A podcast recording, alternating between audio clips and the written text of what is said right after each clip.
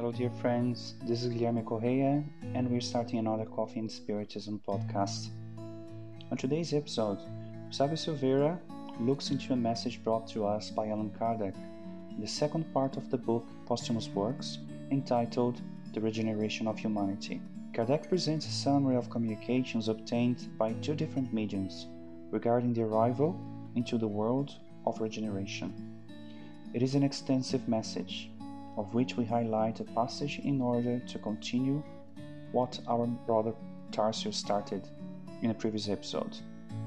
Speaking about the characteristics of the planetary transition period, Kardec summed up as follows Unfortunately, the majority, unaware of God's voice, will persist in their blindness, and the resistance that will come to oppose it will mask, through terrible struggles, the end of the reign of those who constitute it.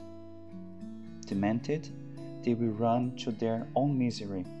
They will cause destructions which will bring on countless scourges and calamities in such a way that unintentionally will hasten the advent of the era of renewal.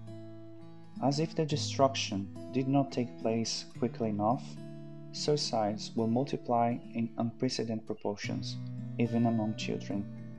Madness will never have reached so many men that even before they die, will be counted out of the number of the living. Those are the true signs of the times, and all these will be accomplished by the chain of circumstances. As we have already said, without the slightest derogation from the laws of nature. However, through the dark clouds that surround you and in whose bosom the storm sounds, one can already see the first rays of the new era dawning. Fraternity lays its foundations in all parts of the globe, and different people reach out their hands to one another. Barbarism becomes familiar in contact with civilization. Prejudice of race and sect, which caused the shedding of blood waves, is becoming ex- extinct fanaticism, intolerance lose ground, while freedom of conscience turns into a habit and becomes a right. It is a strong prophetic message that illustrates our daily lives, although it was received in 1866.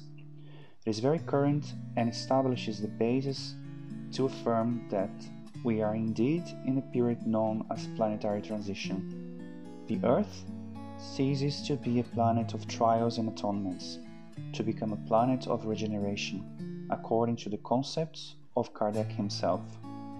Someone once defined crisis as follows Crisis is the moment when the current model no longer works and the new model is not ready yet.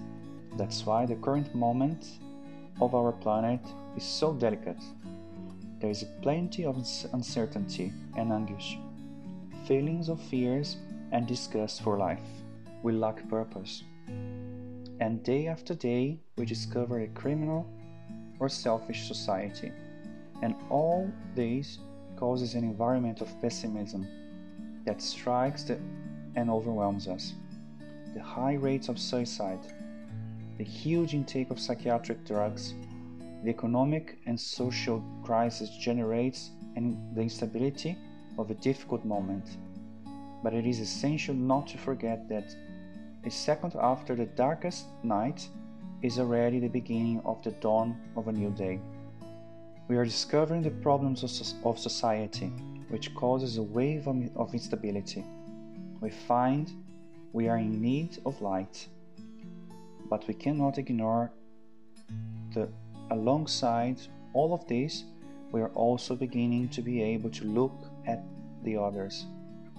Just pay attention, and every day you will be able to see a story in the news of someone who helped someone else in some day. It will be possible to see countries coming together, NGOs helping the places which are most devastated by hunger and neglect. As the highlighted message reminds us, we are already seeing people from different countries holding hands and fighting abuse, prejudice, and intolerance. Is there still a lot of corruption? Yes, definitely. Are there many problems? Yes, there are many, and there is no denying it. But detecting the problem is the first step towards the solution. And we are taking the first steps, and it is already possible to see good progress in a humanity that walks step by step towards God. The struggle is great, but it is just that we are still at the dawn of a new era, which is already emerging in the hearts of men, and perhaps the moment of crisis are also the moments when this renovation will take over the world. Emmanuel once said, Stay calm. Remember that moments of crisis are the same ones that test our resilience. May Jesus bless us, and until the next episode of Coffee and Spiritism.